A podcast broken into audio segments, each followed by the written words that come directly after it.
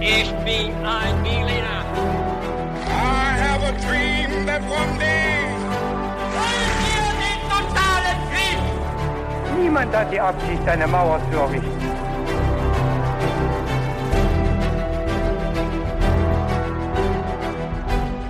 Hi und herzlich willkommen zurück zu einer weiteren Folge His2Go. Ich bin David Und ich bin Viktor. und ich sage euch ganz kurz, wie es auch in dieser Folge ablaufen wird, zusammengefasst.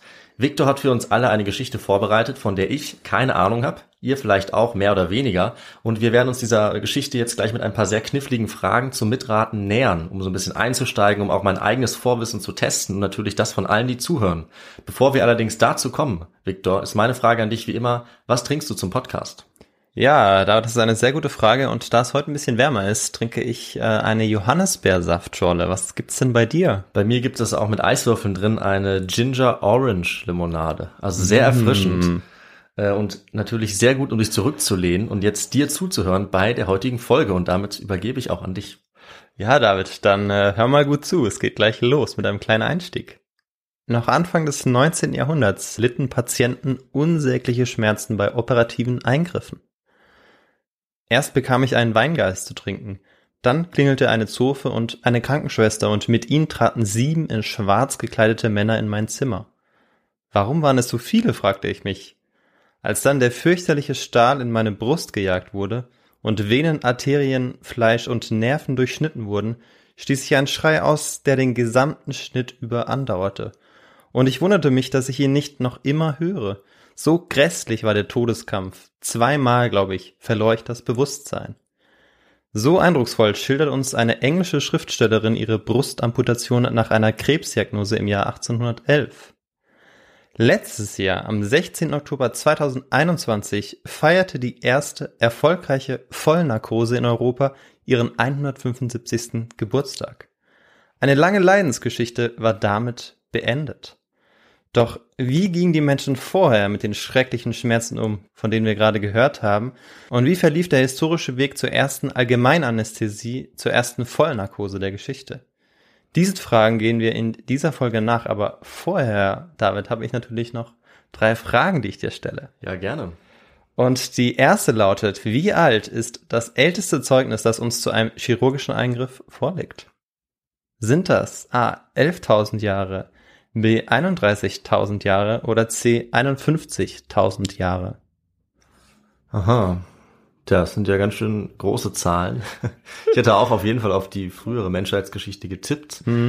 Weil es eben da mal so Sachen gibt wie irgendwie, ja, Zähne, die eindeutig irgendwie bearbeitet wurden oder sogar auch, ich glaube, ich habe mal gelesen von Schädeln, die so äh, verheilt sind, dass man gesehen hat, dass da ein Eingriff gemacht wurde. Wann allerdings das war, weiß ich nicht. Äh, ich nehme mal die Mitte. Ich nehme mal 31.000 Jahre. Alles klar, Antwort B. Und dann kommen wir direkt zur nächsten Frage. Die lautet, wer führte die erste nachweisbare Operation einer gelungenen Vollnarkose durch? War das A der griechische Arzt Hippokrates im 5. Jahrhundert vor unserer Zeitrechnung? B der amerikanische Zahnarzt William Morton im 19. Jahrhundert oder der japanische Arzt Hanaoka Seishu im 19. Jahrhundert? Also ebenfalls im 19. Jahrhundert. Ja, ich frage mich, was denn jetzt die Vollnarkose genau bedeutet. Also wenn jemand dir mit einer Keule einen überzieht, ist das dann eine Vollnarkose? Ähm, weil ich weiß nicht, was für Möglichkeiten Hippokrates gehabt hätte. Vielleicht hatte der auch mal so ein Kraut oder so. Ähm, aber Ich kann die Frage ja nochmal vorlesen. Wer führte die erste nachweisbare Operation einer gelungenen Vollnarkose durch? ja, das ist jetzt wie bei Wer Millionär, aber ich werde nicht schlauer dadurch, dass du es noch mal vorliest. Ähm, ich tippe mal auf den äh, Japaner, den du genannt hast. Okay, Hanoka Seishu. Und dann kommen wir zur dritten Frage. Wie wurde die Anästhesie überhaupt populär? War das A, weil Queen Victoria ein Kind unter Narkose bekam? B, weil Napoleon ein Geschwür am Hals entfernen ließ, das auch unter Narkose? Oder C, weil Van Gogh sein Ohr unter Narkose abschneiden ließ? Also Van Goghs Ohr oder den Teil vom Ohr, das schließe ich, glaube ich, mal aus. Hatte das nicht irgendwie im Suff abgeschnitten oder so? Ich bin nicht ganz informiert. Ähm, ja, also Queen Victoria, die Geschichte gefällt mir. Ich weiß es nicht, aber ich tippe mal drauf, dass sie äh, eines ihrer Kinder so auf die Welt gebracht hat. Okay, perfekt. Und dann kommen wir zur Geschichte, nachdem du jetzt schon drei Antworten rausgesucht hast und schauen natürlich, ob du damit recht hast oder nicht. Also Viktor, ich sage jetzt einfach mal frei raus, wir sind beide knapp unter oder über 30. Ähm, das heißt, der Ernst des Lebens beginnt. Wir sind beide mehr oder weniger erwachsen und da müssen wir als auch mal auf so Dinge achten wie zum Beispiel Finanzen. Und ich kann echt sagen, mit so ungefähr 30 Lebensjahren kommen auch ungefähr 30 Möglichkeiten dazu, wie man jetzt sein Geld überall anlegen kann. Zack, habe ich dann ein Girokonto, ein Tagesgeldkonto, ich kann in Bitcoins investieren, habe ich auch gemacht oder gleich in Dogecoins. Ich habe auch ein klitzekleines Aktienportfolio und ich könnte natürlich jetzt jeden Tag jedes dieser Konten checken. Aber Victor, du kennst mich, ich bin natürlich viel schlauer ja. als das oder viel fauler, das meine ich eigentlich, und ich hole mir einfach Hilfe dafür. Und zwar von der App von Finanzguru. Das ist nämlich eine kleine, aber feine App, die mir einfach all diese Konten verbindet. Finanzguru ist auch unser neuer Partner und kann auch noch einiges mehr. Das stimmt und ähm, tatsächlich wird es immer komplizierter und immer schwieriger, da den Überblick zu behalten. Da gebe ich dir vollkommen recht. Und bei Finanzguru kann man eben die monatlichen Ausgaben und Einnahmen dort eben sehr schnell überblicken und eben auch kontrollieren. Und das Ganze ist dann auch noch in Kategorien eingeteilt. Und da sieht man dann auch, David, dass wir einfach viel zu viel Kaffee trinken. Das ist allerdings wahr. Aber Viktor, wenn man merkt, dass man so eine Stelle hat, wo man viel zu viel Geld ausgibt oder es einfach ein bisschen besser überblicken möchte, dann kann man gerade dafür ein eigenes Budget auch anlegen lassen. Und das machst du für Kaffees auch? Ich mache fürs Kaffeetrinken ein eigenes Budget, klar. Nein. Natürlich. Und wie hoch ist dieses Budget, David? Das kann ich dir leider nicht sagen. Man muss auch ein paar Geheimnisse für sich behalten. Aber tatsächlich helfen solche Budgets eben, die Ausgaben besser zu begrenzen. Und ich glaube, wir haben alle irgendeine finanzielle Schwachstelle, sage ich mal.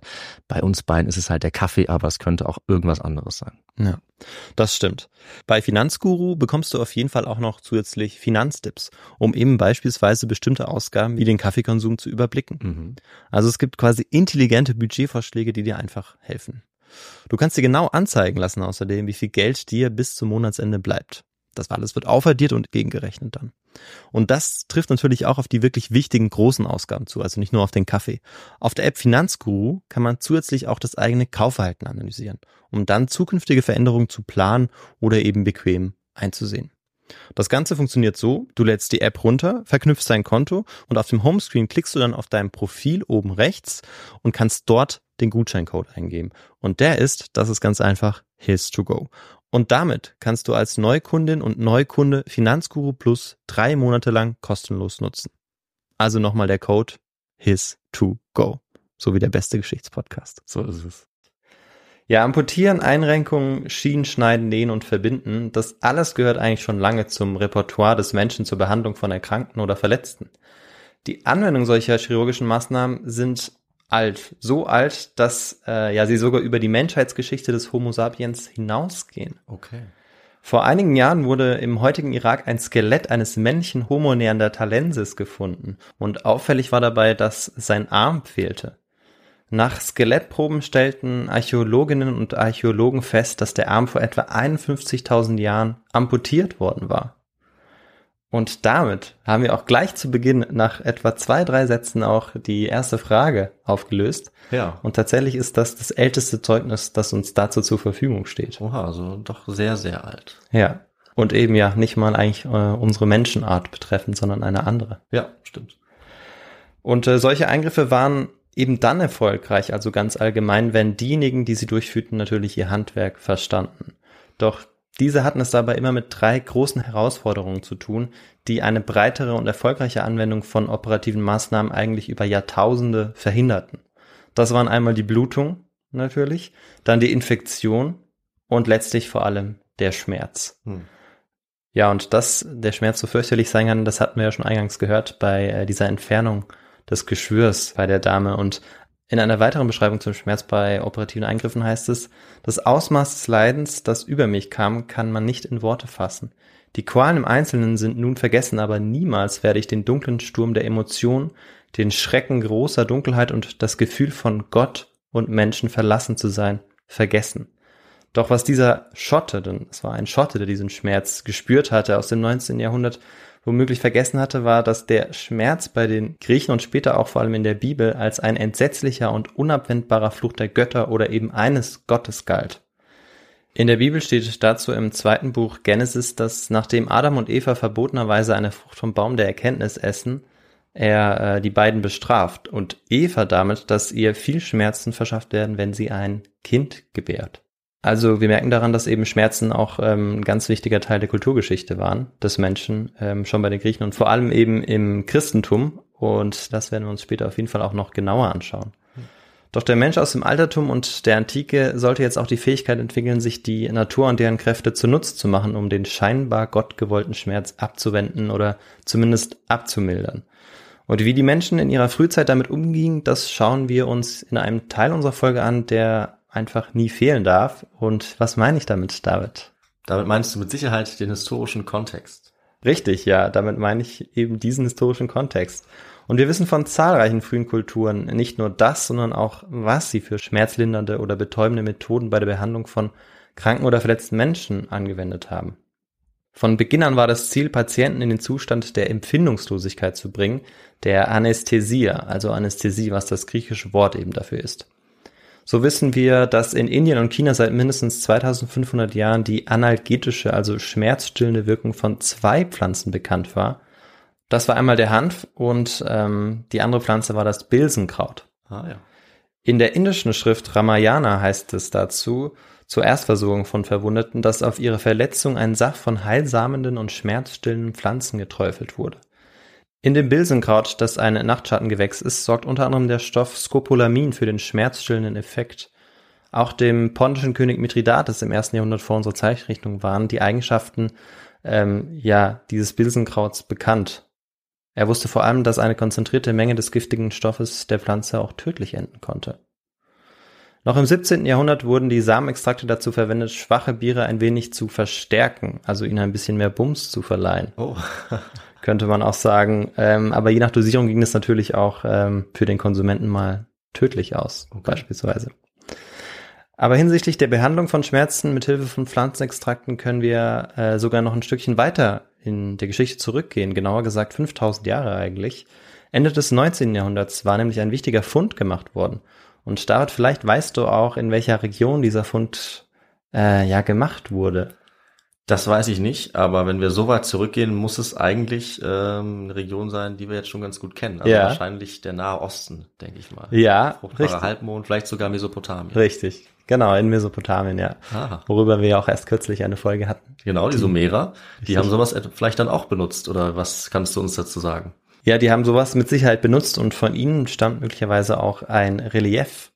Ähm, denn im 19. Jahrhundert wurde in der Ruinstätte Kalach, dem heutigen Nimrud im Irak, eben jenes Relief entdeckt, auf dem ein Beschwörungsarzt zu sehen ist, der in seiner Hand Schlafmondkapseln hält. Mhm. Und auch sonst hat man übrigens sehr viele Tontäfelchen mit Keilschrifttexten gefunden, die viele medizinische Inhalte äh, beinhalten. Aber kommen wir zurück zur Pflanze, die neben dem Bilsenkraut und wenig anderen Pflanzen zu den ältesten Heilpflanzen der Welt gehört. Was ist sie eigentlich für eine Pflanzenart und vor allem welches berühmte Betäubungsmittel wird aus ihr gewonnen? Wenig überraschend gehört sie zu den Mohnpflanzen, wobei all ihre Bestandteile eigentlich Morphium enthalten. An dieser Pflanze ist vor allem der Milchsaft, der sich praktisch in der gesamten Pflanze, aber vor allem in der Kapselfrucht befindet, wichtig. Ritzt man in die Kapsel der unreifen Frucht ein Loch, so kann der Saft, der daraufhin herausläuft, dann geerntet werden. Und wenn man den jetzt ein bisschen stehen und trocknen lässt, dann entsteht ein ganz bestimmter Stoff. Und vielleicht weißt du, welchen Stoff ich meine, David. Äh, so sicher bin ich mir gar nicht, aber ich dachte, aus Mohn oder Schlafmohn macht man heute Haschisch. Ich weiß nicht, ob das der richtige Begriff ist. Ja, also ähm, Haschisch meint eigentlich den gesammelten und meist gepressten Harz der Hanfpflanze, mhm. äh, während Cannabis eigentlich ein ziemliches Synonym auch für Hanf ist. Aber was ich meinte, ist äh, Opium. Ah, Opium, okay. Genau. Äh, daraus ja. entsteht Opium. Also aus diesem Saft in der Kapselfrucht, wenn man äh, diesen Saft jetzt trocknen lässt, dann ist dieser trockene Stoff dann Opium. Heute gehen wir davon aus, dass der Schlafmond und das daraus gewonnene Opium bei Operationen eingesetzt wurde, um die schrecklichen Schmerzen bei den häufig sehr blutigen Operationen zu mildern. Als einer der berühmtesten Ärzte der Antike, Hippokrates, der im 5. Jahrhundert vor unserer Zeitrechnung lebte, von den Möglichkeiten, die die Natur insbesondere in Form von Hanf ihm boten, war er einer der ersten, der eine Anti-Schmerz-Kampagne durchführte. Hippokrates sah bei der medizinischen Behandlung eines Menschen Schmerz als ein schreckliches Übel, dem er sich nicht widerstandslos, weil scheinbar Gott gegeben, beugen wollte. Weil selbst bei den antiken Griechen gab es ja dieses Verständnis, dass Schmerz ähm, ja ein gottgegebener Zustand war. Mhm. So soll er gesagt haben, glaubt nicht jenen, die ihn uneingeschränkt den bellenden Wachhund der Gesundheit nennen. Das ist er nicht. Ich habe seine Erscheinungen studiert und bin sicher, dass er kein untrüglicher Führer zum Herd der Krankheit ist. Gemeinsam mit seinen Schülern sagt er jetzt also dem Schmerz den Kampf an und ähm, wendet er jetzt selber auch immer wieder diese Mittel an, um äh, beispielsweise Tiere, aber später dann auch Menschen zu narkotisieren. Aber natürlich wurde der getrocknete Milchsaft der Mondpflanze nicht nur für medizinische Zwecke verwendet. Vom römischen Philosophen Kaiser Mark Aurel wissen wir, dass er Opium fast grammweise jeden Tag zu sich genommen hat. Mhm.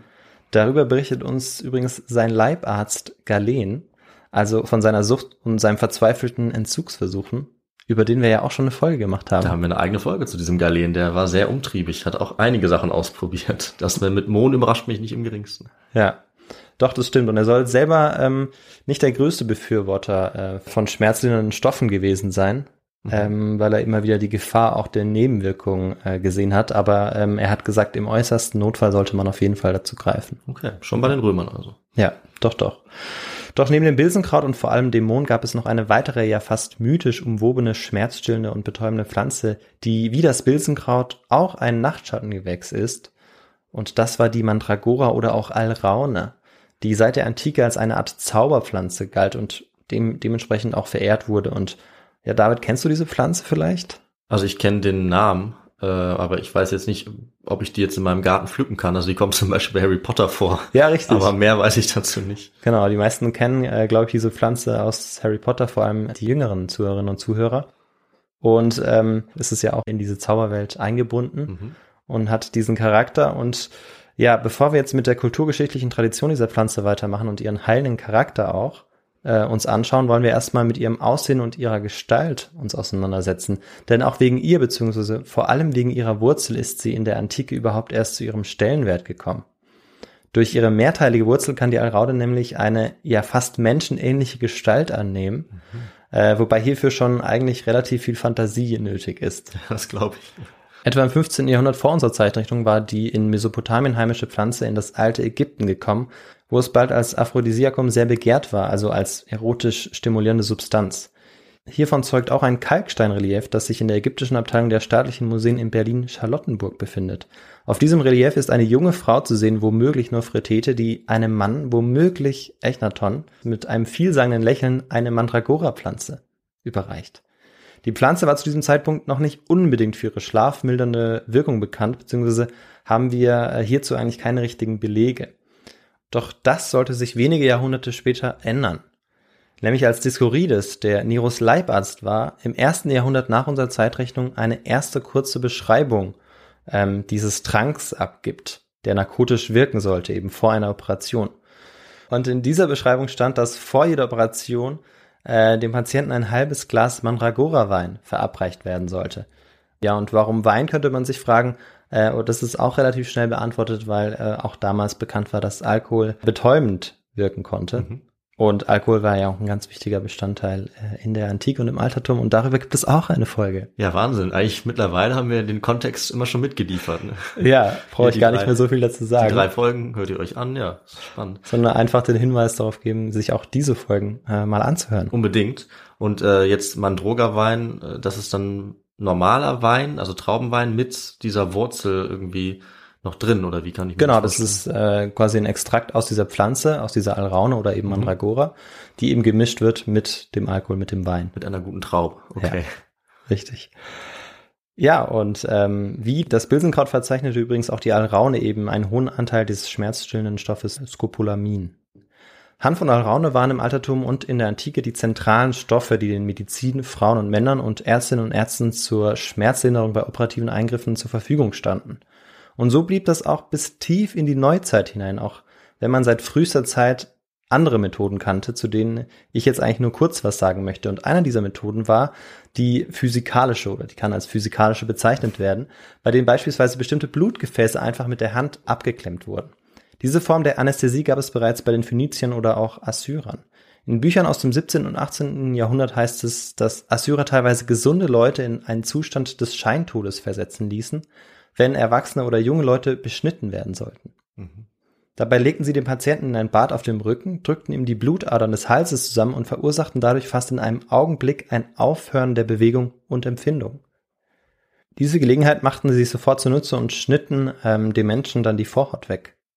Auch Aristoteles war dieses Phänomen aufgefallen, dass wenn die Halsschlagadern von außen zusammengepresst werden, die Patienten obgleich sie nicht äh, daran ersticken, doch eben gefühllos werden und dass sich die Augen dann schließen und dass sie dann langsam zu Boden fallen. Eine weitere Methode, die bereits auch Hippokrates und seine Schülern bekannt gewesen sein soll, war die der Kälteanästhesie. Vor einer Operation ließen die Chirurgen die Extremitäten teilweise in eine Eispackung hüllen. Es ist aber nicht so, dass dieser Effekt, also der Kälteanästhesie, erst äh, in der Antike entdeckt wurde, sondern äh, man muss sich vorstellen, dass die ersten Menschen das bereits ja wissen konnten oder wissen mussten, als sie beispielsweise durch eiskaltes Wasser liefen und dann bemerkten, dass es darum sehr nicht nur sehr kalt wurde, sondern dass sie dann auch möglicherweise ihre Schmerzen nicht mehr spürten, die sie vorher hatten in den Füßen. Bis zum Ende des fünften Jahrhunderts und damit auch dem Ende des Weströmischen Reiches war die chirurgische Anästhesie ganz ohne Zweifel eine mal mehr, mal weniger effektive, aber verbreitete und praktizierte Methode. Aber mit dem wachsenden Einfluss des Christentums ändert sich das jetzt und David, könntest du dir vorstellen, warum das so war? Ähm, ich könnte mir vorstellen, dass diese Praktiken vielleicht aus religiösen Motiven jetzt abgelehnt wurden. Aber das ist nur eine Vermutung. Ja, richtig. Also ich hatte am Anfang ja schon angedeutet, wie ähm, sich das Christentum dazu verhält oder wie es sich positioniert zum Schmerz in der Bibel. Und genau das, was du jetzt eigentlich sagst oder was du erwartest, trifft jetzt auch ein. Seit dem dritten und vierten Jahrhundert nach unserer Zeitrechnung ist der Einfluss des Christentums nämlich immer weiter gewachsen, wie äh, wahrscheinlich auch die meisten unter uns wissen, und damit auch die Einstellung des Menschen zur Bedeutung des Schmerzes. Man musste diese nämlich erdulden und nur dann war man auch ausreichend gläubig oder auch gottesfürchtig. Denn auch der gekreuzigte Heiland hatte ja wegen des Menschen große Schmerzen erlitten, so glaubte man. Bis ins 19. Jahrhundert hinein galt, dass wer sich mit der Zubereitung schmerzstillender Mittel befasste, in Verdacht geraten konnte, sich der Hexerei hinzugeben. Und was die Strafe darauf war, das wissen wir nur zu gut. Ein amerikanischer Anästhesist schrieb 1971 hierzu, So long as witches were being burned in Salem, anesthesia could not be discovered 20 miles away in Boston. Solange in Salem Hexen verbrannt wurden, konnte unmöglich 20 Meilen weiter in Boston die Anästhesie entdeckt werden. War durch den christlichen Glauben demnach das antike Wissen zur Anästhesie vollständig verloren gegangen? Das können wir auch nicht so leicht verneinen. Es wurden weiter Tränke mit Pflanzenextrakten aus dem Mohn, der Alraune und weiteren Pflanzen zubereitet und das lag auch vor allem daran, dass äh, ein bestimmter Arzt ähm, das Wissen, das aus der Antike jetzt noch äh, bestand, eben weiter vermittelte, indem er das ganze Wissen dazu zusammenschrieb. Und das war Ibn Sina, der auch Avicenna genannt wird, also latinisiert. Und er war eine der berühmtesten medizinisch-philosophischen Persönlichkeiten seiner Zeit. Mhm. Ibn Sina wurde von seinen Zeitgenossen auch äh, als Fürst der Ärzte oder als Sheikh el-Reis bezeichnet und er lebte im 10. Jahrhundert nach unserer Zeitrechnung im samanidischen Großreich, das zum islamischen Kulturkreis gehörte. Ibn Sina definierte Schmerz als eine durch naturwidrige Einwirkung bewerkstelligte Empfindung, also ganz ähnlich wie Hippokrates ähm, ja fast 1500 Jahre vorher. Schmerzen ließ er in 15 Kategorien einteilen, wie zum Beispiel Stechen oder Ziehen, um dann jeweils die dafür bestmögliche Rezeptur zur Linderung dieses Schmerzes dann ähm, ja zu empfehlen wobei er eben die uns bekannten Substanzen wie Hanf, äh, das daraus gewonnene Opium oder auch Mandragora empfahl. Trotz der Vorbehalte, die es im christlichen Kulturraum jetzt gegen die Schmerzbehandlung gab, schwappte sein Wissen jetzt in die geistigen Zentren des europäischen Mittelalters über. Und das waren zu dieser Zeit, also vom ausgehenden 11. Jahrhundert aus, waren trotzdem die Klöster, also trotzdem ein religiöses Zentrum. Klöster wie beispielsweise auch die Benediktinerabtei Monte Cassino. Auf der Grundlage des Wissens des großen Ibn Sina wurden dort jetzt sogenannte Schlafschwämme entwickelt. Diese gab es zwar vereinzelt auch in der Antike, aber jetzt entstand so die Phase in der Geschichte der Anästhesie, die als Schlafschwammphase bezeichnet werden kann. Mhm. Naja, und diese Schwämme, lateinisch Spongium somnifera genannt, waren eigentlich nichts anderes als Badeschwämme, die in eine Flüssigkeit mit dem Extrakt aus den uns bekannten Pflanzen getränkt wurde. Dann wurde der mit den Drogen vollgepumpte Schwamm an der Sonne getrocknet, damit es als Mittel zur Narkose aufbewahrt werden konnte. Vor einer Operation wurde dann der Schwamm in warmes Wasser gelegt, bis er sich vollgesogen hatte, und schließlich legte man dann diesen Schwamm über Nase und Mund des Patienten, der dann die Stoffe einsaugte. Doch diese Spongia somnifera erwiesen sich bald als relativ untauglich, sodass man ab dem 15. Jahrhundert eher wieder auf die oral einzunehmenden narkotischen Tränke zurückgriff. Es hatte sich nämlich herausgestellt, dass auf die Art und Weise eine richtige Dosierung der schmerzlindernden Stoffe sehr schwierig war. Denn wenn man zu wenig von dem Extrakt verabreichte, dann ähm, ja, konnte man das Schmerzempfinden nicht ausschalten, das war nicht gewährleistet. Und wenn man dem Patienten zu viel gab, dann konnten Nebenwirkungen wie Blut, Stauung, Erstickung oder eben dadurch dann auch der Tod hervorgerufen werden. Und noch dazu kam, dass wer sich mit diesen frevelhaften Methoden der Schmerzlinderung auseinandersetzte, sich in Gefahr begab, weil die katholische Kirche äh, diese Person ja dann, diese Patienten oder auch die Ärzte, die diese Operation vornahmen, ja auch wegen Hexerei verfolgten. Bis zur frühen Neuzeit galt es für Patient und Arzt als gefährlich, sich diesen Methoden hinzugeben. Bann, Kerker und nicht zuletzt auch der Scheiterhaufen waren häufig die Folge. Noch im Jahr 1567 verurteilte die in Lima versammelte südamerikanische Bischofskonferenz die Verwendung von Kokablättern und verdammte die Pflanze als Teufelskraut. Dabei hatte sie der indigenen Bevölkerung Perus und Boliviens zur Kräftigung und vor allem zur Verdrängung der schmerzhaften Hungergefühle verholfen. Aber sie galten eben als unvereinbar mit der christlichen demütigen Hingabe an das Leiden. Spannend, da fällt mir eine Anekdote ein, nämlich als einer der letzten Päpste, ich bin mir nicht mehr ganz sicher welcher, ob es Benedikt 16. war, ähm, oder Franziskus, auf jeden Fall, als er äh, zu Besuch war in einem südamerikanischen Land, wahrscheinlich Peru, hat er tatsächlich auch äh, Coca-Blätter bekommen als Geschenk, die er kauen sollte, eben ge gegen die, äh, die Höhenkrankheit oder die hohe Lage. Also immerhin äh, 500 Jahre später ungefähr hat dann doch ein sehr bekannter Angehöriger der katholischen Kirche dieses Konzept übernommen. Aber damals wurde es eben noch verteufelt. Ja, das ist ganz spannend, dass du, äh, dass du das weißt äh, und eben diesen Bezug schaffen kannst. Ja. Wir werden uns natürlich auch noch anschauen, wie dann im 20. Jahrhundert äh, sich möglicherweise die Position der Kirche wandelt oder eben auch nicht. Ja. Äh, das ist auch eine ganz spannende Episode einfach in der Geschichte der Anästhesie. Ja, und es gibt noch ein weiteres Beispiel dafür, wie gefährlich ähm, die Anwendung dieser Methoden sein konnte. Ende des 16. Jahrhunderts wurde eine schottische Hofdame in Edinburgh auf dem Scheiterhaufen verbrannt weil sie einer Hebamme eine heimliche Arznei zur schmerzdämpfenden Entbindung gegeben hatte. Und daran merken wir, wie gefährlich es eben tatsächlich sein konnte, ähm, diese schmerzstillenden äh, Stoffe einzusetzen. Hm. Wissenschaft und Religion, das waren zwei Felder, die sich vor allem seit der humanistischen Bewegung im ausgehenden 14. Jahrhundert vermehrt in die Quere kommen sollten. Und das Ausmaß dieser Konfrontation, ähm, das könnte sicherlich auch einige Folgen füllen. Deshalb ähm, werden wir eben darauf vor allem in Bezug auf diese Position jetzt zur Anästhesie darauf eingehen, aber nicht vermehrt. Mhm. Die humanistische Bewegung stellte vor allem das Potenzial des Menschen in den Vordergrund, um das nochmal zu betonen, woraufhin sich auch mehr und mehr Menschen wie Alchemisten, Bader, Apotheker oder auch die Medici, also der Medikus, der Gefahr stellten und weiter Methoden zur Schmerzlinderung anwandten. Einer von ihnen war der Schweizer Theophrastus Bombastus, der Sohn eines Arztes und eines Alchemisten. Der besser als Paracelsus bekannte Mediziner hatte Anfang des 16. Jahrhunderts eine unglaubliche Entdeckung bei einem Tierversuch gemacht.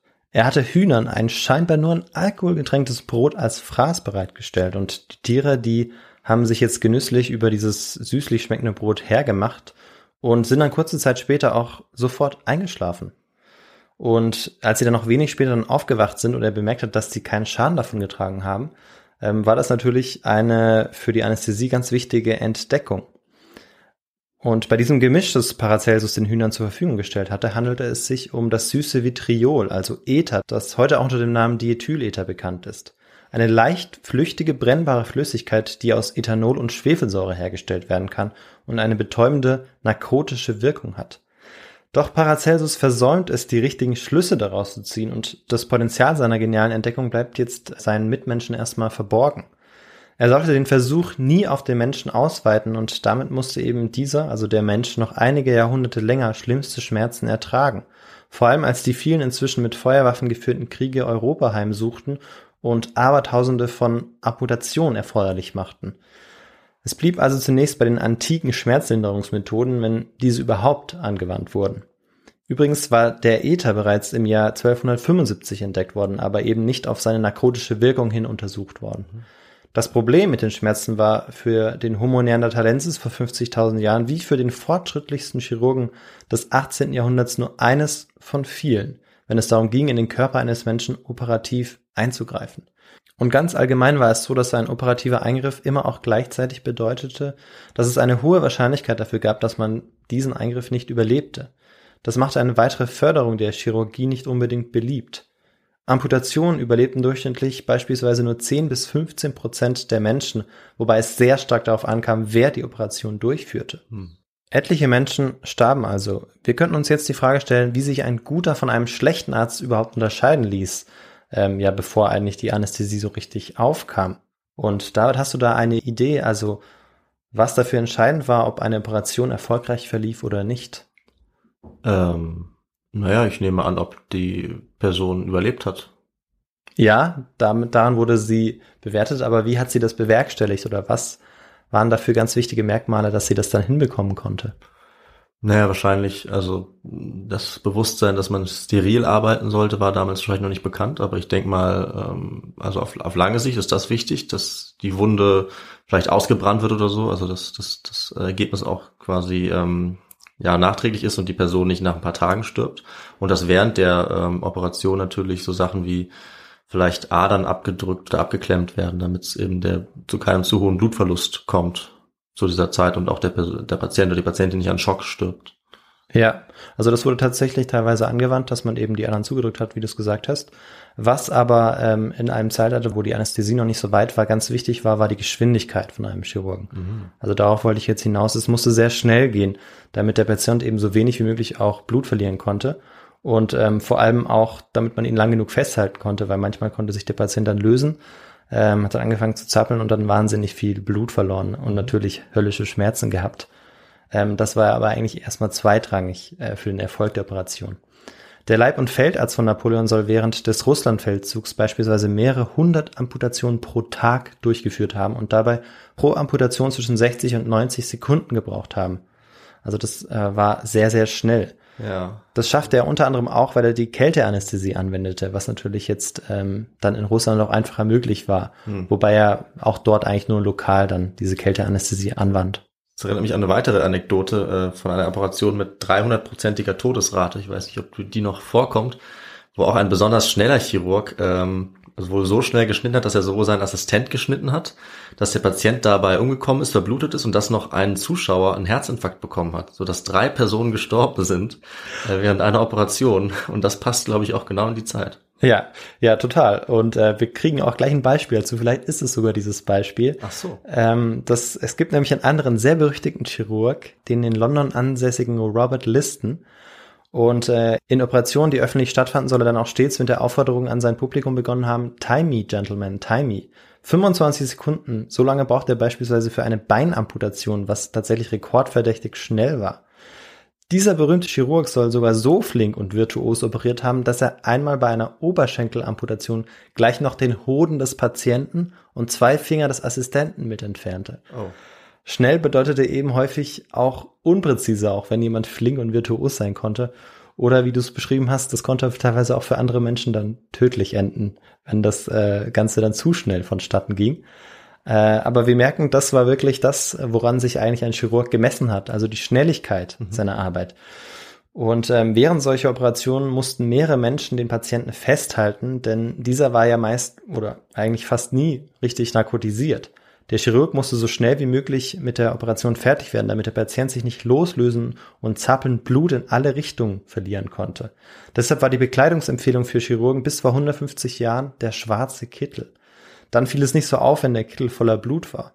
Manche Operateure, Chirurgen waren sogar stolz auf ihren schwarzen Kittel, wenn er von eingetrocknetem Blut so steif war, dass man ihn aufrecht hinstellen konnte. Doch das Zappeln der Patienten, den Schmerz, den sie bei den Operationen verspürten, das war jedes Mal äh, eine große Hürde, die eine reibungslose Operation oft verhinderte. Und deshalb musste in diesem Bereich auch etwas passieren. Ende des 18. Jahrhunderts hatten englische Wissenschaftler die Gase Kohlendioxid, Sauerstoff und später auch das Lachgas entdeckt. Daraufhin begannen sie jetzt die medizinische und bewusstseinsverändernde Wirkung der Gase zu testen. Als Randnotiz bemerkte der Entdecker des Lachgases Humphrey David im Jahr 1800, dass dieses Gas das Schmerzempfinden aufhebt. Eine großartige Entdeckung, wie vor allem Zahnärzte feststellten, die häufig mit den heftigen Reaktionen der Patienten auf die Schmerzen zu kämpfen hatten. Vielleicht kann sich ja der ein oder andere das auch vorstellen, wie das so wäre, wenn man bei einem Zahnarzt einen Eingriff hat und dabei nicht narkotisiert ist. Das Problem war aber, dass der Entdecker des Gases selbst süchtig danach war, weil es ja ganz nebenbei noch eine euphorisierende Wirkung hatte, wie er selbst auch feststellte und dem Gas deshalb auch die Bezeichnung Lachen, also Lachgas gab. Die Royal Institution of Great Britain in London, die sich um die Nutzbarmachung chemischer und physikalischer Forschungsergebnisse für die Praxis bemühte, gab dem Lachgas aber doch eine Chance. Und dieses Lachgas wurde jetzt dieser Royal Institution vorgeführt in einer Operation, aber aufgrund einer fehlerhaften Dosierung scheiterte die Vorführung einer Zahnoperation krachend, denn äh, der Patient, der behandelt wurde, war übergewichtig und der hat dann laut angefangen zu schreien. Also die Narkose äh, war nicht intensiv genug oder nicht stark genug. Für sein Körpergewicht hätte man höher dosieren müssen. Genau. Okay. Ja.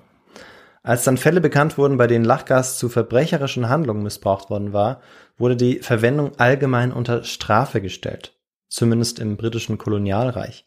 An der Ostküste der Vereinigten Staaten wurde Lachgas zu einer beliebten Partydroge. Aber damit wurde erst einmal niemand mehr narkotisiert. Es musste jetzt was anderes her.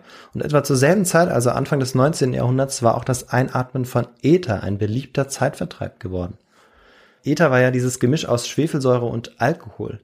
Im Januar des Jahres 1840 bei einer Feier mit Freunden fiel einem jungen amerikanischen Arzt auf, dass der Ether, den sie inhalierten, sie empfindungslos machte. Die Freunde waren nämlich etwas benebelt zu Boden gefallen und hatten trotz des teilweise heftigen Aufpralls keine Schmerzenslaute von sich gegeben. Ohne viel darüber nachgedacht zu haben, wandte er zwei Jahre später diese Methode auch bei einem Patienten an. Im März 1842 entfernte er ein Geschwülst aus dem Nacken seines Patienten, während dieser schlief. Man hatte ihn minutenlang Ether inhalieren lassen. Und tatsächlich, die Operation war schmerzfrei abgelaufen. Ein Novum in der modernen europäischen Anästhesie und ein epochaler Einschnitt in der Medizingeschichte. Warum sage ich europäisch? Bereits 1804 hatte ein japanischer Chirurg namens Hanaoka Seishu eine Operation, eine Mastektomie durchgeführt und dabei ein selbst entwickeltes Anästhetikum, Narkosemittel benutzt. Doch aufgrund der Isolationspolitik der Sakoku des Tokugawa-Shogunats wurde seine bahnbrechende Leistung erst ab Mitte des 19. Jahrhunderts dann auch bekannt. Mhm. Heute ist allgemein anerkannt, dass Seishu die erste nachweisbare Operation einer gelungenen Allgemeinanästhesie, also Vollnarkose, durchgeführt hat. Und damit, David, hast du die zweite Frage richtig beantwortet. Das habe ich natürlich äh, alles gewusst und nicht geraten. Sehr gut. Doch weder er noch der junge amerikanische Arzt konnten die offizielle Geburtsstunde der Anästhesie für sich beanspruchen. Der Fachwelt waren diese Pioniertaten noch immer nicht so richtig bekannt. In der Zwischenzeit hatte auch der amerikanische Zahnarzt William Thomas Green Morton von der Möglichkeit Wind bekommen, wie mit Hilfe von Ether Patienten in einen narkotischen Zustand versetzt werden konnten. Der junge Zahnarzt war übrigens auch ein einziger Mitarbeiter des glücklosen Lachnarkose-Entdeckers. Nachdem er wie seine Vorgänger auch Schwefeletherdämpfe an Tieren, also an Mäusen, Fischen, Insekten, Hühnern und auch an seinem Hund und sogar dann später auch an sich selbst getestet hatte, war er sich sicher, dass diese Inhalationsanästhesie funktionieren musste. Anders als seine Vorgänger wandte sich William Morton daraufhin an den Chefchirurgen des Boston Massachusetts General Hospitals Professor John Collins Warren mit der Bitte, dass er als einer der angesehensten Chirurgen seiner Zeit seine neue Methode der Narkotisierung anwenden sollte. Warren willigte ein. Anfang Oktober 1846 wurde Morton schriftlich dazu eingeladen, seine neue medizinische Methode der Schmerzunempfindlichmachung öffentlich fortzuführen. Als Termin für diese Vorführung wurde Freitag, der 16. Oktober 1846 um 10 Uhr am Vormittag festgesetzt. Etwas verspätet traf Morton am Freitagmorgen in den Saal, in dem jeder Platz besetzt war. Mediziner und Harvard-Studenten drängten sich in den Zuschauer rein und wollten sich dieses historische Schauspiel nicht entgehen lassen. Auf dem Operationstisch lag der 20-jährige Buchdrucker Gibbet Abbott, dem ein Halsgeschwülst entfernt werden sollte. Doch nicht nur die Operation, sondern vor allem auch das, was vorher geschah, war der Grund, weshalb die Anwesenden überhaupt in den Saal gekommen waren.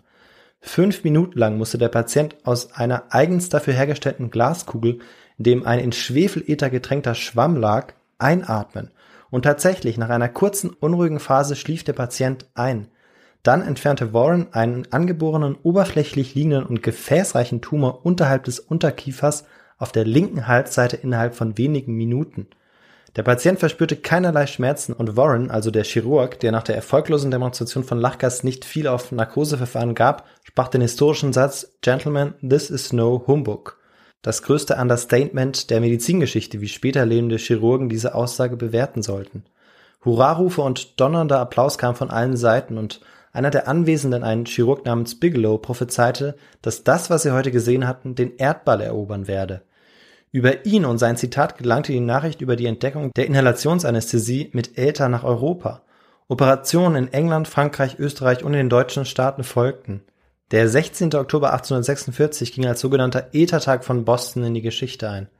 Doch noch immer wurde der Großteil der Operation ohne die entwickelte Inhalationsanästhesie praktiziert. Vor allem in Europa war die Skepsis weiterhin sehr groß, auch weil die Inhalation des Ethers bei falscher Dosierung nicht ausreichend oder gar tödlich enden konnte.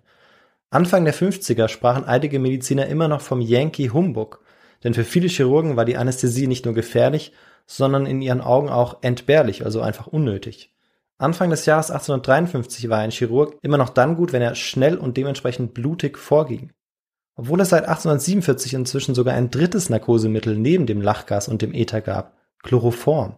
Hm. Da der Begründer der Chloroformanästhesie ein Professor für Geburtshilfe war, setzte sich diese Methode insbesondere in diesem Bereich durch. Aber das hatte wiederum zur Folge, dass sich vor allem die orthodoxe anglikanische Geistlichkeit empört über diese neumodische Art der Schmerzlinderung zeigte. Hatte Gott nicht gesagt, dass die Frau bei der Vertreibung aus dem Paradies Schmerzen bei der Geburt erleiden müsse? Der Chloroformentdecker erwiderte schnippisch, indem er auch das Buch Moses zitierte, Gott habe Adam die Rippe entnommen und aus ihr Eva geformt, als dieser in einen tiefen Schlaf versetzt worden war. Doch damit ließen sich die Kritiker nicht verstummen. Das änderte sich dann aber schlagartig. Als die wohl mächtigste Frau ihrer Zeit, Königin Victoria, am 7. April 1853 ihr achtes Kind zur Welt brachte. Die Königin, die einem ganzen Zeitalter ihren Namen gab, bat höchstpersönlich um eine Chloroformnarkose, um ihr Kind schmerzfrei gebären zu können. Sie rief den seit kurzem praktizierenden Anästhesisten John Snow zu sich, der ganz nebenbei der erste seiner Art war. Also als der erste Anästhesist der Geschichte gilt. Seit der öffentlichen Operation Mortens hatte sich der junge Wissenschaftler mit nichts anderem als mit der Narkose beschäftigt.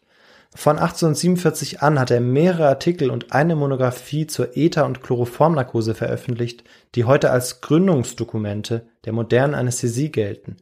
Auch die Entwicklung einer speziellen Maske zur langsamen und dosierten Verabreichung von Chloroform geht auf ihn zurück. Zu dieser Zeit gab es in London keinen Chirurgen, der nicht Snow die Narkosen durchführen ließ. Sehr bald wurde er ein angesehenes Mitglied der englischen Gesellschaft, so dass eben auch die Königin Victoria auf ihn aufmerksam wurde. Sie konnte es nicht leiden, dass sie, die zu diesem Zeitpunkt wohl mächtigste Frau der Welt, immer wieder durch diese unmenschlichen Schmerzen bei einem, ihren Worten nach, tierhaften Ereignis wie einer Geburt so tief erniedrigt zu werden. Immer wieder stritt sie sich mit Prinz Albert. Auf jede Geburt folgte eine Art postpartale Depression von mindestens einem Jahr, bevor dann direkt die nächste Schwangerschaft folgte. Sieben Kinder hatte sie inzwischen schon zur Welt gebracht, als im April 1853 das achte folgen sollte.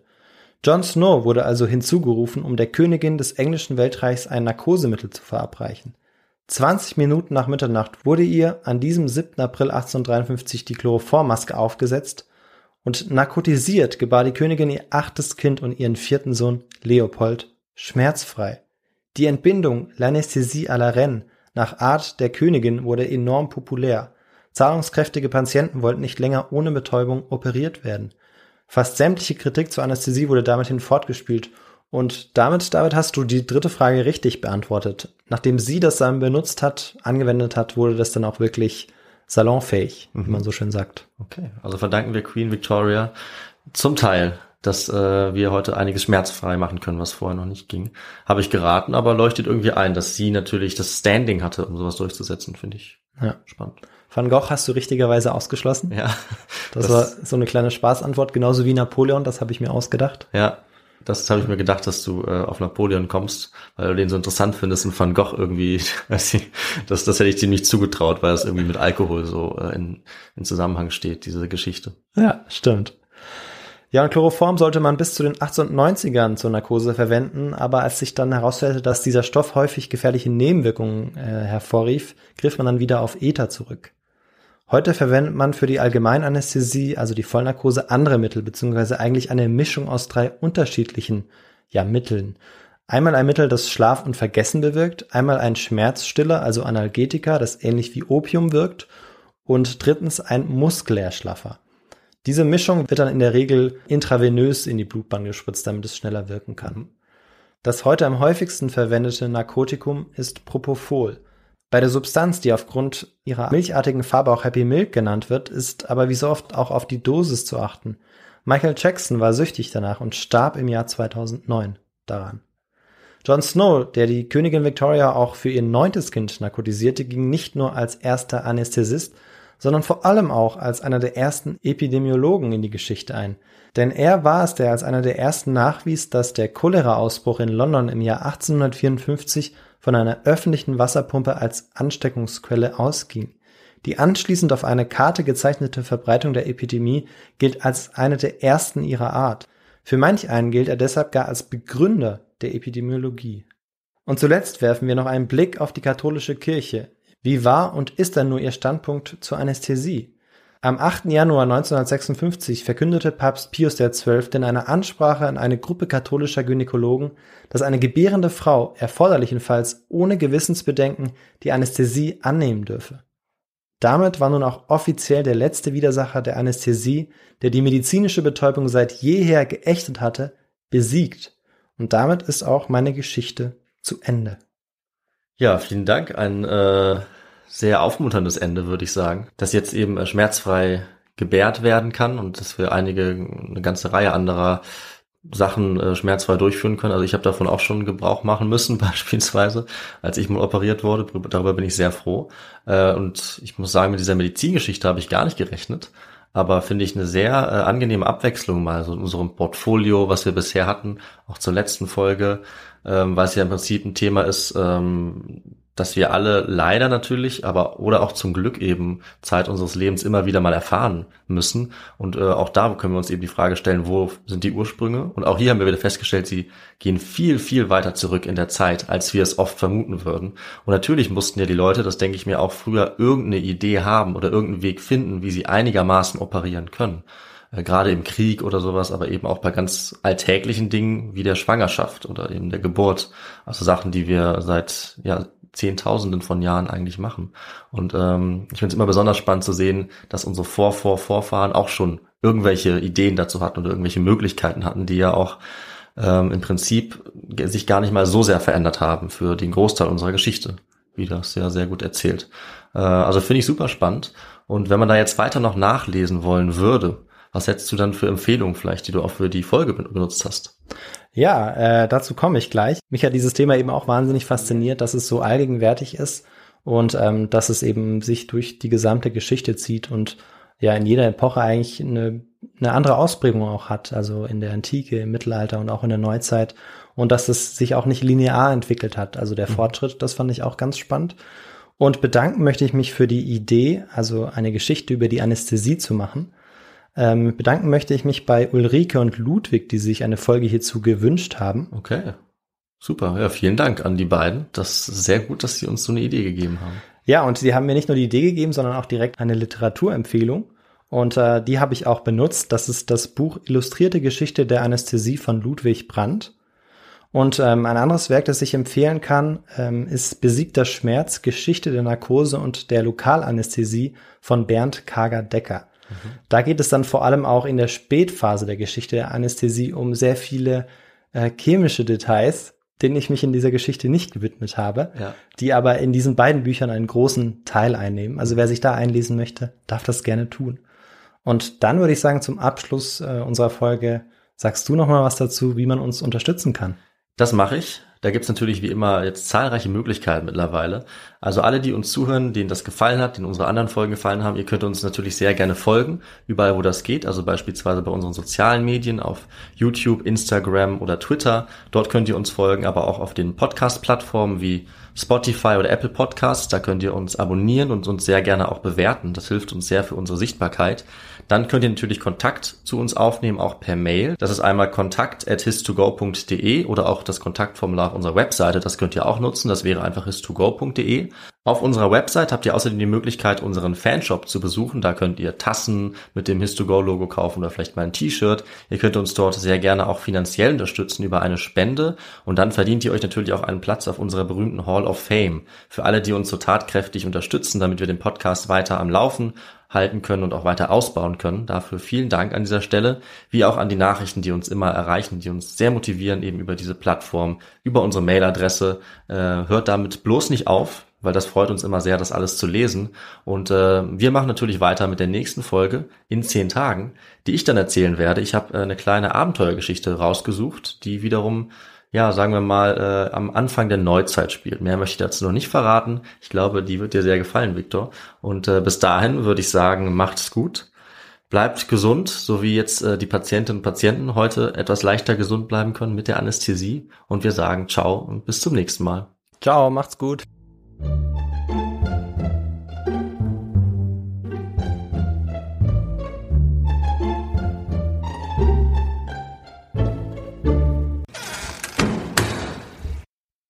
Einer von ihnen war der Schweizer Theophrastus Bombastus, der Sohn eines Arztes und eines Alchemisten.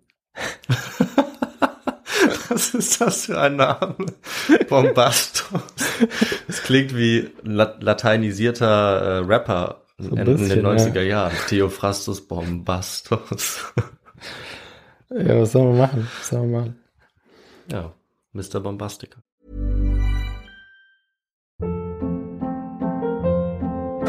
Hold up. What was that? Boring. No flavor. That was as bad as those leftovers you ate all week. Kiki Palmer here, and it's time to say hello to something fresh and guilt-free. Hello Fresh. Jazz up dinner with pecan-crusted chicken or garlic butter shrimp scampi. Now that's music to my mouth. Hello Fresh. Let's get this dinner party started. Discover all the delicious possibilities at hellofresh.com.